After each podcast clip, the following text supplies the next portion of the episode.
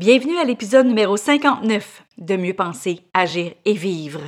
Cette semaine, on parle d'authenticité et aujourd'hui, on a en entrevue Stéphanie Etu qui nous révèle toutes sortes de petits trucs si on veut avoir un peu plus d'impact sur nos réseaux sociaux et attirer euh, les gens qu'on veut qui soient similaires à nous ou avec qui on va avoir du plaisir à travailler avec. Alors, sans plus tarder, on écoute l'entrevue avec Stéphanie Etu. Parce que nous sommes la même personne, peu importe la situation, le podcast Mieux penser, agir et vivre se veut un outil pour avoir une meilleure qualité de vie, autant personnelle que professionnelle. Puisque nos pensées créent notre réalité et nous dictent comment agir, nos agissements donnent le rythme à notre vie et en définissent sa qualité. C'est pourquoi sur ce podcast, il y aura un nouveau sujet par semaine où vous trouverez des conseils, des capsules, des tranches de vie et des entrevues qui vous aideront à mieux penser, à mieux agir et à mieux vivre. Ici Louise A. Mercier et bienvenue sur mon podcast. Bonjour, je suis Louise Mercier et aujourd'hui je suis en compagnie de Stéphanie Etu qui va nous aider en fait, ben, en fait qui aide les gens, qui aide les, les, les n'importe qui, je pense, à me corriger. Surtout les coachs, ben, surtout les coachs, les entrepreneurs, principalement. Hmm? Pour leur stratégie en web, leur stratégie de réseaux sociaux, leur stratégie euh, en ligne, finalement. Et euh, Stéphanie, tu fais ça depuis plus de 18 ans, là.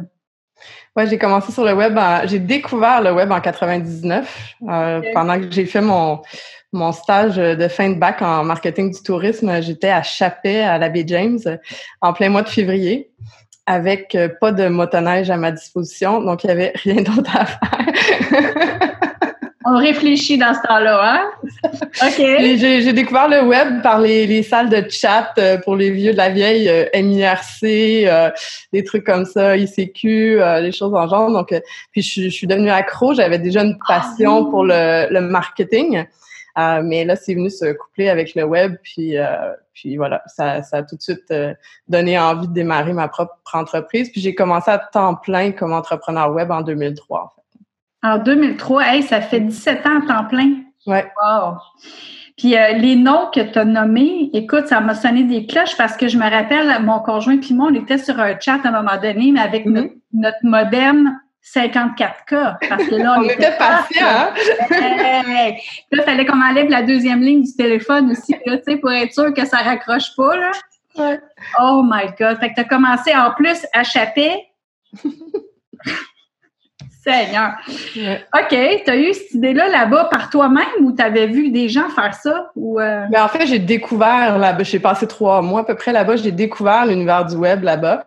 Après ça, je suis tombée sur un livre d'un médecin québécois qui a écrit euh, un livre qui s'appelle Make Your Site Sell, qui était un des précurseurs euh, du marketing en ligne et qui était québécois, donc et qui était médecin. C'était comme tellement euh, plein de choses improbables avec un livre écrit en anglais.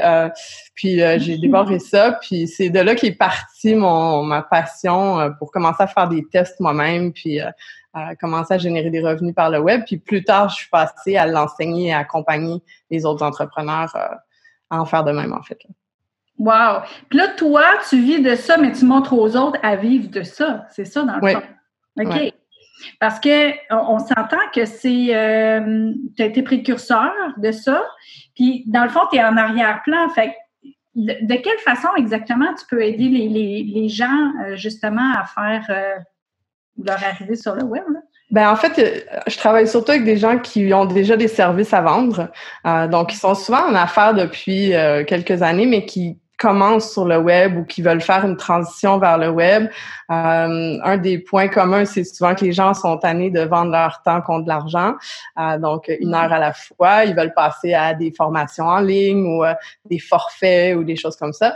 Donc, j'aide sur deux plans principalement. Le, le premier, c'est de développer l'offre de services en ligne, donc l'adapter pour le web. Puis, la deuxième, c'est de bâtir toute la stratégie de visibilité autour de ça ensuite pour qu'il y ait des gens qui achètent, évidemment, euh, par, euh, par le web.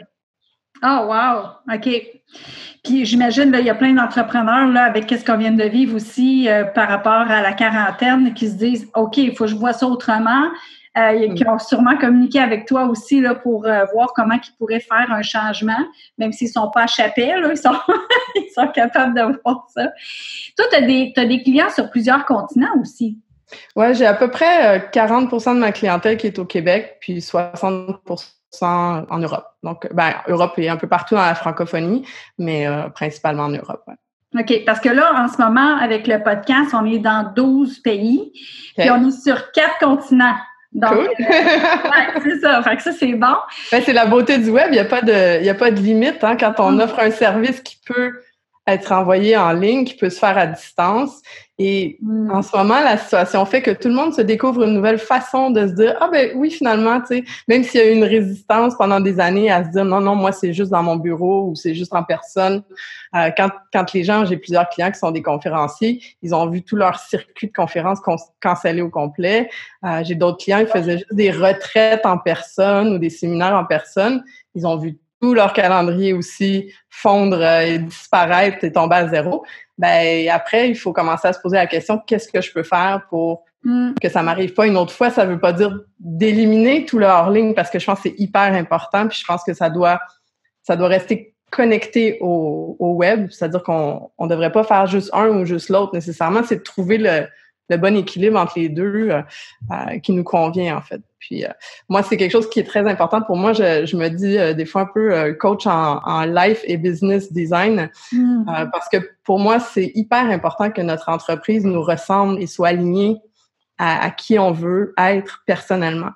Et, et ça, ça a un impact dans la façon qu'on va développer notre visibilité, puis dans la façon qu'on va développer notre offre de service aussi parce que le type de service qu'on va proposer en ligne doit être aligné avec qu'est-ce qu'on a envie comme style de vie. Est-ce que je veux travailler 60 heures par semaine? Est-ce que je veux une grosse équipe? Est-ce que je veux une petite équipe? Est-ce que je veux pouvoir être un nomade digital et voyager quand je veux puis que tout se fasse dans mon laptop? Parce que donc j'amène beaucoup les, les entrepreneurs à se poser des questions sur qu'est-ce qui est important. J'aimerais tout ça, moi.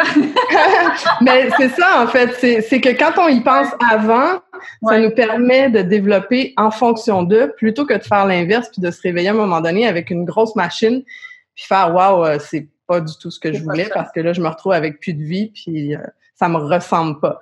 La même chose au niveau de la visibilité. Si on mm. va pas se poser des questions sur qu'est-ce qu'on aime, qu'est-ce qu'on n'aime pas, qu'est-ce qu'on a envie de transmettre, ben, on va souvent créer quelque chose qui est bâti de toutes pièces puis qui est pas authentique. Et les gens de l'autre côté de l'écran le ressentent, en fait. Ils sentent quand on est en train de créer des contenus qui sont euh, trop fabriqués et qui sont trop loin de nos valeurs personnelles. Viens de lire un livre puis je te le rejette là. Ouais, c'est ça, c'est ça. Ouais, intégré, ouais. Ouais, ouais. Tu sais les trois trucs, les sept stratégies, les huit tactiques, les trucs comme ça, on en voit tous puis ça fonctionne, mais mais quand on va à l'autre étape plus loin d'être vraiment qui on est dans notre mm. contenu, on amène ça à un tout autre niveau, puis c'est tellement plus agréable après aussi de, de créer des contenus. Ben, c'est parce que ça se sent. Les gens ben qui sont faux, euh, tu sais, même si euh, on dit, ben non, je me suis repris, puis j'ai mon petit sourire, puis on, on, voit, on le voit, hein? même si on n'a pas étudié nécessairement, euh, comme certaines personnes l'enseignent, comment lire le corps avant de lire les, les, ce qu'on dit, mm-hmm. ben, les, les, gens ont inconsciemment, on s'en rend compte. Puis c'est là justement aussi la beauté de la chose pour que, que toi t'amènes, c'est que tu amènes justement ce côté authentique-là, tu amènes ce côté euh, d'être vrai, de dire les vraies choses. Euh, puis de, dans le fond, les gens, c'est pas tout le monde qui va acheter de nous, de toute façon. Non, puis c'est parfait parce que on veut pas un client en coaching pendant six mois avec qui on s'entend pas. C'est long et pénible. Vraiment. je parle par expérience, on l'a tous fait. On a tous dit oui à un moment donné parce qu'on avait besoin d'argent ou parce qu'on avait peur de manquer de clients ou parce que pour mille et une raisons. Et c'est très long. Mm. Donc, c'est, c'est beaucoup plus agréable d'être qui on est, de, de, moi, la phrase que j'aime le plus les gens me disent, c'est quand ils me finissent par me rencontrer en personne, souvent ils m'ont suivi en ligne pendant des fois des années. Wow. Ils me rencontrent puis ils me disent, j'ai l'impression de te connaître puis t'es pareil comme en ligne. Moi, ça, c'est ce qui me fait le plus plaisir parce que ça veut dire la façon que je transmets l'information, c'est pas mal la même façon que si tu assis dans mon salon avec moi puis on est en train de prendre une coupe de vin. C'est vraiment très similaire et pour moi, ça, c'est important parce que il n'y a rien de plus terrible que de tomber sur un profil LinkedIn avec une photo qui date d'il y a 15 ans, puis lire des trucs sur la personne, puis après ça, aller dans un réseautage, puis là, la personne se présente devant toi, puis tu as comme un moment de « Oh my God, c'est qui ça? »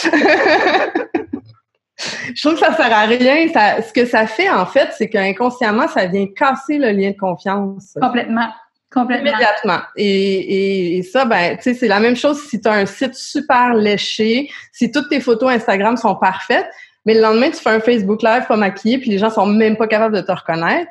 Ouais. Et peut-être qu'il y a un côté qui en a eu, un petit peu de surfait. Tu sais, c'est correct d'avoir du beau. Je dis pas qu'il faut euh, botcher, excusez l'expression québécoise. Je dis pas qu'il faut faire de la mauvaise qualité, mm-hmm. mais il faut rester aligné avec qui on est pour faire des contenus qui vont vraiment connecter avec les gens, en fait.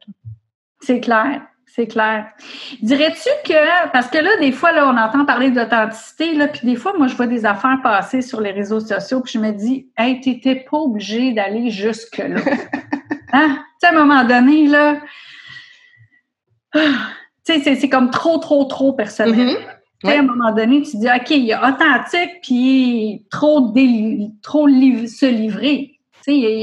Mais je pense qu'il y en a qui apprennent qu'il faut aller aussi loin parce que c'est la façon de, connecter avec les gens. Euh, puis c'est pas toujours le cas. Des fois, ça fait ce qu'on appelle en anglais un backfire. C'est justement cette réaction de dire euh, Wow, OK, là, c'était un peu trop. Pourquoi? Puis souvent, quand on a cette réaction-là, c'est parce qu'on a l'impression que l'autre personne tombe dans la victimite. On a ah. l'impression qu'elle prend une posture de victime. Et donc, elle est plus dans son leadership, elle est plus dans sa puissance. Et on n'aime pas ça, de travailler avec quelqu'un qui est dans la victimite, parce que si on veut chercher quelqu'un pour nous accompagner, pour aller plus loin dans quelque chose, on veut que la personne soit plus loin que nous déjà. On veut pas sentir que elle se sent écrasée ou etc. Il y a ce type-là, puis il y a, a l'autre type de gens qui utilisent ça pour créer des histoires de euh, de pauvreté à richesse instantanée. Là. Euh, mm-hmm. Je vivais dans mon auto, j'étais euh, j'étais sans abri, euh, tout allait mal, je venais de me divorcer, je prenais de la coke, puis tout ça. Puis le lendemain, j'ai eu une opportunité et je suis devenue millionnaire sur le web et j'ai acheté ma Porsche devant trois palmiers. Tu sais. Il y a, il y a comme cette... que ça a pris 12 ans. oui, mais c'est souvent ça. Tu sais. Des fois, c'est entre le moment du zéro puis du million, des fois, c'est court, mais des fois, c'est que derrière, il y a 20 ans d'expérience à faire. Tu sais, donc, il y, a, malheureusement, mais là, on n'est plus dans l'authenticité quand c'est ça, en fait. C'est de la, de la fabrication d'histoire. Euh, mm-hmm. Le storytelling, c'est très, très puissant. Moi, c'est quelque chose que j'ai étudié énormément parce que j'adore ça. Mais il faut que ce soit bien fait parce que si l'élément authenticité prend le bord, ça passe pas. ça passe juste. Les gens le ressentent. Mm. Puis l'authenticité, ben dans le storytelling, il y, y en a qui en laissent aussi, puis il y en a qui en rajoutent. C'est ça. C'est ça. C'est ça. Mais après, c'est une question de est-ce que tu es capable de dormir le soir, tu sais. Oui, c'est ça. Puis il y en a que non. Mais moi, ce qui, ce qui, euh, ce qui me fâche, c'est quand je vois qu'il y a des personnes fausses comme ça qui réussissent quand même. Mm-hmm. Mais oui, puis c'est vrai, c'est vrai, c'est fâchant. Euh, il y a il y a aussi une différence entre les hommes et les femmes là-dedans, je pense. Euh, je pense que les hommes ont beaucoup moins peur de présenter leur succès. Les femmes ont une grande peur encore de dire qu'elles réussissent parce qu'il y a encore des... Tu sais, c'est encore mitigé. C'est pas nécessairement bien reçu. Euh, tu sais, il faut rester sage dans notre coin parce qu'on a appris ça quand on était petite. je pense qu'il y a un écart entre les deux. Là. Mais, euh, mais ouais, c'est hmm. une, situation euh, très, très agréable. Mais je pense que les gens, il y a aussi par contre un phénomène sur le web de gens qui flashent beaucoup des chiffres très gros. Ouais. il y en a que c'est vrai. Absolument. Oui, oui, oui. Il y en a d'autres que c'est des vrais chiffres, mais ils nous parlent surtout pas de la marge de profit. Et il faut faire une très, très grande différence entre le chiffre d'affaires et la marge de profit. Parce que quelqu'un peut faire un million puis en dépenser 950 000 pour se rendre à son million. Puis un autre peut faire 500 000 sur 100 000 de budget, puis il en reste 400 000 dans ses poches. Exactement. Donc, il faut faire très, très attention aux chiffres qu'on voit sur le web. Il faut arrêter, en fait, de se comparer aussi. Il faut mm-hmm. arrêter la course au like, au j'aime, parce que moi, ça, c'est ce que j'appelle la micro-gratification instantanée, mais ça veut rien dire du tout. Moi, je connais des gens qui font dans les multiples chiffres avec une liste de peut-être 1000 abonnés sur leur liste courriel. Puis d'autres qui vont faire, qui ont un million de fans sur leur page, mais quand ils publient quelque chose, il y a trois j'aime, tu sais. Donc, c'est facile aussi de fabriquer des statistiques sur le web, malheureusement. Euh, il y, a beaucoup de gens qui se sont achetés des fans, il y a beaucoup de gens qui ont, qui ont acheté des, des critiques, des avis, des trucs comme ça. C'est facile à faire en ce moment. Est-ce que c'est payant? Moi, je considère que non, parce qu'en bout de ligne, ça dilue tout. Puis ça, mm-hmm. ça attire pas, c'est des faux chiffres. Donc, euh, c'est ça. Je pense que les gens sont rendus assez critiques et assez intelligents pour ressentir quand c'est vrai puis quand ça l'est pas. Ben, de plus en plus, de plus en plus, je sens que les gens euh, sont méfiants de certaines choses ou euh, mm-hmm. parce qu'il y a eu beaucoup de, de, marketing qui se, qui, se ressemblent mm-hmm. euh, avec les tunnels de vente et tout. Fait que, à un moment donné, tu te dis, OK, si je me mets en tant que, quelqu'un qui veut se faire qui veut se faire une publicité, là, si je me dis, OK, si je me pars un tunnel de vente, pour que ça soit authentique, pour que ça soit pas pushy, pour que ce soit aussi euh, que les gens veuillent m'acheter, qu'ils veulent vraiment acheter mon service, puis qu'après ça, ça soit trippant ensemble. Euh, L'authenticité, il faut qu'elle soit solide, là. Ouais. solide, là. Ouais. Oui, puis il y a des lignes très, très fines de dire où est-ce que je mets de la rareté, parce qu'on sait que dans un lancement, s'il n'y a aucun effet de rareté, euh, ça marche moins. S'il n'y a pas de date limite, ça fonctionne moins. Euh, c'est sûr. Mais il faut, il faut vraiment venir voir en dedans de nous qu'est-ce qui est aligné avec nous et se mm-hmm. dire, ben moi, dans cette méthode-là de super lancement à la Jeff Walker, là, c'est euh, dire, moi, dans ça, qu'est-ce que j'aime, qu'est-ce que j'aime pas, puis jusqu'où je suis prêt à aller, puis jusqu'où je suis pas prêt à aller. Moi, par exemple, le courriel qui est envoyé 24 heures après la fermeture des ventes pour dire notre serveur a crashé, on vous ah. réouvre 24 heures. Même si c'est vrai, envoyez-les pas sans commentaire.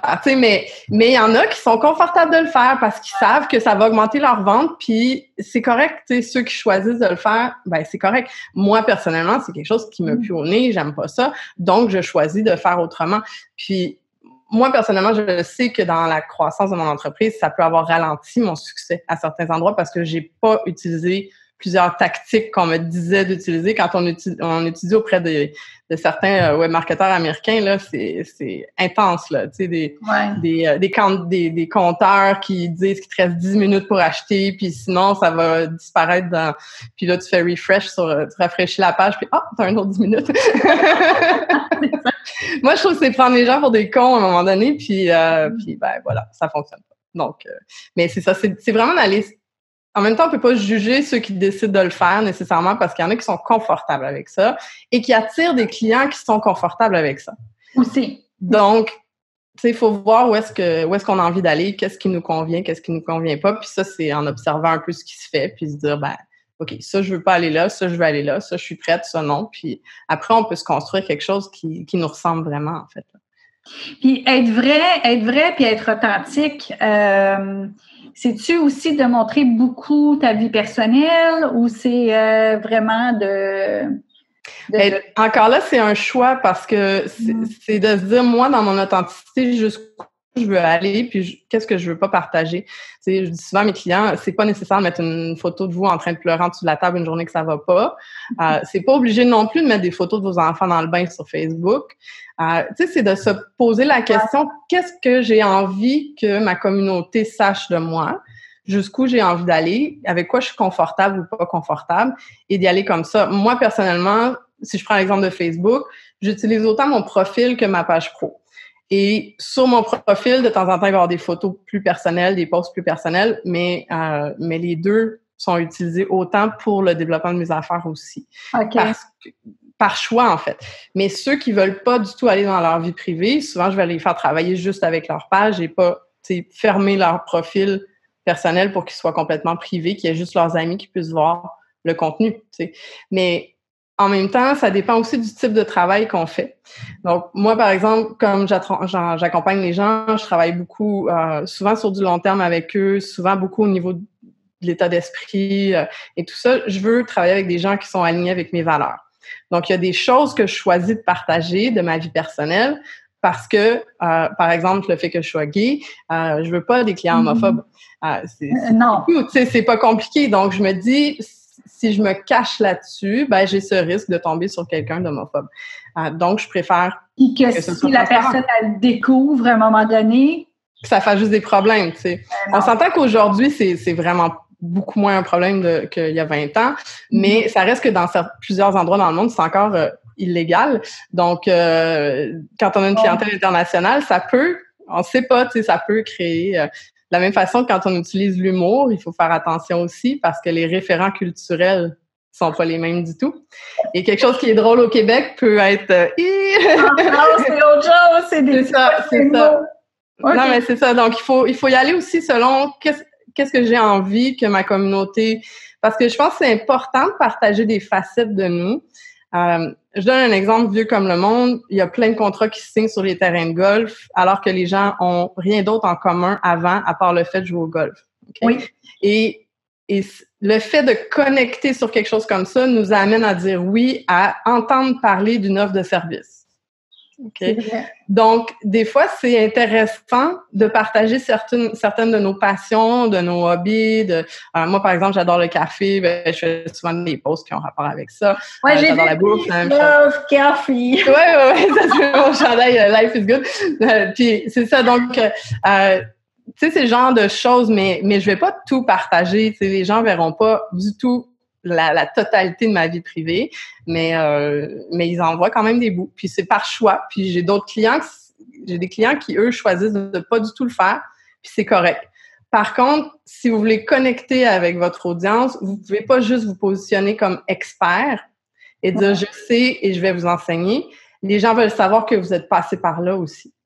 Donc, il y a une portion où c'est important de parler de votre parcours, de pourquoi vous faites ce que vous faites. Ça, c'est un des posts, que, une des publications que je fais faire à presque tous mes clients. C'est faites une vidéo ou un texte qui explique pourquoi vous avez décidé de travailler dans ce que vous travaillez.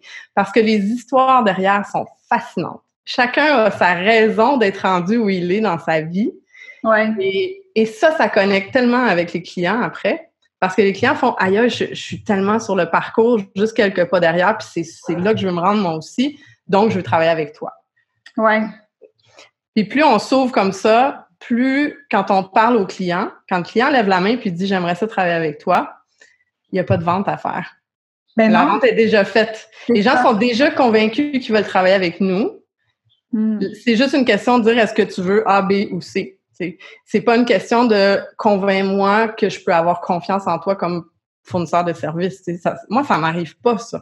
Parce que avant, les gens ont appris à me connaître et quand ils sont rendus au moment de lever la main, ben, ils, savent déjà qu'ils veulent travailler avec moi, ils savent déjà qu'ils aiment le style d'enseignement que j'ai, le style de coaching, la façon que je m'exprime, la façon que j'écris, des choses comme ça. Donc, ça rend les conversations de vente euh, assez agréable, en fait. Ça veut pas dire que tout le monde achète, mais j'ai pas à convaincre les gens du tout. C'est pas, pas une question de convaincre. Puis moi, quelqu'un qui m'arrive en me disant euh, pourquoi toi versus les trois autres noms que je te nomme, la plupart du temps, je vais dire va vers les trois autres noms. Carrément. Mais moi, depuis des années, dans ce que moi j'enseigne, je dis faites pas une vente, faites qui vous achète. C'est ça. Parce que de toute façon, après ça, ça, va être difficile. Si là, ça ne connecte pas en tant qu'humain, tout, simplement juste humain, même pas business encore. Si ça ne connecte pas déjà en tant qu'humain, ça va être vraiment laborieux après, là, comme travail. Oui. Puis la beauté quand ça connecte au niveau de l'humain, c'est que moi, j'ai régulièrement des gens qui me réfèrent ils veulent quelqu'un qui veut travailler avec moi, mais il n'est pas rendu à l'endroit où je suis bien placée pour pouvoir l'aider. Donc, par exemple, je travaille moins avec les gens qui débutent de 0-0, qui n'ont pas de site web, pas de... Je travaille avec des gens qui sont déjà un peu positionnés parce que c'est là que j'ai plus d'impact. Euh, donc, il y a des gens, des fois, qui veulent travailler avec moi, mais ils savent qu'ils sont pas rendus tout à fait. Ben, ça arrive régulièrement qu'ils vont me référer des gens. Ils vont me référer des clients parce que ils veulent travailler avec moi un jour, sont pas rendus, mais ils savent que euh, leur ami X ou leur collègue Y, eux sont rendus là, puis ils me les envoient. Donc ça c'est génial en fait. Ça aussi c'est des, c'est des ventes qui sont relativement facile à faire et très agréable parce que quelqu'un d'autre a fait le pitch de vente avant nous. les références, c'est génial. de, toute façon, euh, qu'importe comment ça arrive, c'est génial. Donc, euh, c'est ça. Mais ça, ça vient du fait que les gens ont connecté avec nous avant même de faire affaire. Mais toi, tu vas-tu jusqu'à écrire pour les gens? Tu fais-tu du copywriting ou tu montres comment faire du J'en ai fait un petit peu dans le passé, mais euh, je l'enseigne plus que je le fais. Euh, je fais beaucoup de, de critiques, par contre, d'écrit. Donc, souvent, je vais enseigner la structure, je vais amener les gens à faire le premier jet, puis ensemble, on va le retravailler. Parce que euh, c'est important d'écrire dans sa propre voix. Ça ne veut pas dire de jamais déléguer son copywriting, mais personnellement, je considère que c'est une des dernières choses qu'on devrait euh, qu'on devrait déléguer souvent parce que euh, il faut en avoir fait un peu, il faut euh, il faut être capable d'avoir sa propre façon de parler, puis pas avoir quelqu'un qui vient soudainement rentrer dans l'entreprise et écrire dans un autre style complètement parce que ça va faire des décalages entre vos vidéos, puis vos, vos articles de blog, puis vos pages de vente, puis des fois c'est étrange un peu ce que ça donne. Des fois ça peut super ben, bien fonctionner là. C'est vrai, j'ai vu quelqu'un qui faisait toutes ses affaires à un moment donné, il avait délégué euh, tous ses réseaux sociaux au complet, puis je fais comme. Qu'est-ce qui s'est passé? ouais, ouais c'est ça, ça a été vraiment qu'est-ce qui s'est passé. C'était pas aussi profond. Ouais. C'était correct, là. Mm-hmm. C'était bien, c'était cute, c'était des belles affaires, mais c'était pas aussi profond que. que... moi, j'amène les gens plutôt, encore une fois, en revenant au style de vie, j'amène les gens à mettre leur temps où c'est plus rentable. C'est-à-dire, exemple, on va faire une stratégie de vidéo. La personne va créer ses vidéos elle-même parce que c'est c'est elle que les gens achètent. Et après, on va déléguer à quelqu'un le fait de transcrire, en faire un article, en découper en publication, publier sur les réseaux sociaux, gérer les commentaires et lever un petit drapeau quand la personne elle doit aller commenter ah, elle-même. Exemple. OK. Donc là, ça fait que la personne, ça reste toujours sa voix derrière. Mm. Et après, quelqu'un peut prendre le relais quand même assez facilement et adapter un peu pour en faire des versions écrites ou des podcasts ou des choses, des choses comme ça. Mais euh, à la base, ça reste la personne qu'on achète qui crée les contenus. Parce que, surtout quand on vend, quand ce qu'on vend, c'est du coaching, de l'accompagnement, des choses comme ça. C'est sûr que c'est différent si c'est différent, puis ça l'est pas, mais c'est différent dans certaines professions qui sont plus euh, euh, style notaire, avocat, etc. Puis encore là, moi j'ai une cliente entre autres qui est notaire, euh, elle est hyper présente sur les réseaux sociaux elle-même, puis les gens connectent tellement avec elle avant d'acheter, que c'est exactement le même processus qui. Parce qu'on sent, on sent l'enveloppe de la personne, on sent sais, comme son amour ou sa rigidité, ou son humour. Ouais, c'est ça. Hmm. Ah, c'est cool! C'est cool. Fait que toi, dans le fond, c'est que tu, tu, tu, vas prendre la personne avec toute sa personnalité, toute son authenticité, puis tu vas sortir les forces, dans le fond, de la personne pour euh, le mettre euh, de l'avant. Mais que la personne soit capable aussi de regarder elle-même où, qu'est-ce qu'elle doit mettre de l'avant. C'est ça. Ah, oui, puis, puis, voir nos propres forces, on est toujours euh, assez mauvais là-dedans. c'est très, très important d'avoir un regard extérieur parce que quand on essaie d'écrire, par exemple, notre propre biographie, euh, moi, je fais un processus d'entrevue avec mes clients de, que j'ai appris en storytelling pour les amener à me raconter sous forme de vidéo. Puis après, ils peuvent aller l'écrire à partir de ça. C'est beaucoup plus facile parce qu'il sort des petites perles extraordinaires. Mais quand on, on s'assoit nous-mêmes devant une feuille puis on essaie d'écrire notre parcours, là, on est tellement en train d'écrire un CV plate, là, la plupart du temps. Ouais, on oublie plein de trucs, on pense pas à ce qui est important puis ce qui va connecter avec le client. Alors que sous forme de conversation, des fois, je dis aux gens, ah, invitez une amie à prendre un café, puis dis-lui, euh, pose-moi des questions sur euh, mon parcours, puis on va enregistrer, puis je vais écrire après ça. Ça, c'est souvent une très bonne façon aussi de le faire pour que ça sorte très naturellement et que ce soit plus senti que quelque chose qui est trop cérébral euh, pensé stratégiquement, là, en fait. Oui, c'est ça, parce que, écoute, euh, des fois, on ne voit pas nos réussites aussi, hein? Non. On voit pas. Euh, moi, des fois, il faut que je relise mon CV pour dire. J'ai fait tout ça. Je serais gênée devant quelqu'un de même parce que je trouve que c'est beaucoup. Moi, je trouve pas que c'est beaucoup. Tu sais, c'est comme. On est très, très bon pour mettre le nez très longtemps dans nos échecs Mais on est très mauvais pour célébrer nos, succès très souvent, les femmes en particulier. Euh, on, a, on, a, cette tendance malheureusement à, à me nuiser. Non, c'est correct, j'ai fait. Je passe au prochain objectif. Exactement. Il n'y a pas célébrer nécessairement. Alors que si on se plante sur quelque chose, on va passer six mois à l'analyser, puis à déprimer, puis à se dire oh mon Dieu, je suis finie, puis euh, je suis plus bonne à rien, puis puis on, ça peut aller dans une spirale extrême. Là. Donc euh, c'est ça, c'est d'apprendre à renverser un petit peu la, la vapeur. Ah, y, a-tu. Euh, j'ai une dernière question par rapport à justement l'authenticité puis tout ça. Est-ce qu'il y a euh, certaines personnes que justement, ils ont de la, ceux qui ont de la difficulté à mettre leur, euh, leur victoire puis leur réussite en avant, est-ce qu'il y a quelque chose que, qui peut faire pivoter ça justement pour dire, pour arriver à, à le mettre de l'avant sans avoir l'air de se péter les bretelles, mettons? Ben, une façon assez simple, c'est une technique euh, qui, qui, est enseignée en anglais à la base, ça s'appelle du humble brag, c'est-à-dire de se vanter humblement. ça, ça passe, ça passe très bien sur les réseaux sociaux, c'est amusant à faire de temps en temps. C'est quand on reçoit par exemple un témoignage d'un client, au lieu de juste publier le témoignage, c'est mm. d'aller ajouter un contexte, de, de dire Wow, je suis vraiment je suis vraiment touchée d'avoir reçu ça parce que, puis d'expliquer le pourquoi. Et ça, c'est une façon de le mettre en contexte qui va passer très, très bien habituellement. Puis après, ben, c'est aussi de prendre le temps de lister toutes nos victoires, tous nos les prix qu'on a gagnés, les trucs qu'on a accomplis, euh, puis de partir du plus loin qu'on est capable, puis de d'en de, prendre conscience puis de d'essayer de, l'incarner le plus possible. Mais après, c'est pas nécessaire de se vanter. C'est pas, c'est pas nécessaire d'étaler ça, en fait. Les gens ont, pas tant besoin de savoir votre liste de diplômes et c'est une erreur que beaucoup font, c'est de, de baser tout leur marketing sur leurs outils plutôt que sur comment ça aide les clients, en fait. Tu sais, les gens qui se disent coach PNL, c'est génial la PNL, c'est hallucinant la PNL, mais il y a personne qui sait ce que c'est en dehors de l'univers des coachs. Donc, si tu, si, tu bases ton marketing sur tes certificats, sur tes, formations que tu as suivies, oui, dans certains cas, c'est très reconnu puis c'est bon, mais, mais il y a beaucoup de cas, les gens connecteront pas avec vous avec ça. Il faut plutôt aller parler de c'est quoi la problématique que votre client vit puis comment vous pouvez l'amener à la régler. Puis oui, vous allez vous servir de tel outil derrière, mais mais mais c'est pas de, passer notre temps à parler de nos certificats. Par contre, c'est correct de temps en temps de dire euh, Ah, je viens de finir une nouvelle formation, c'est cool, j'ai hâte de pouvoir euh, commencer à vous l'offrir, euh, puis de le mentionner.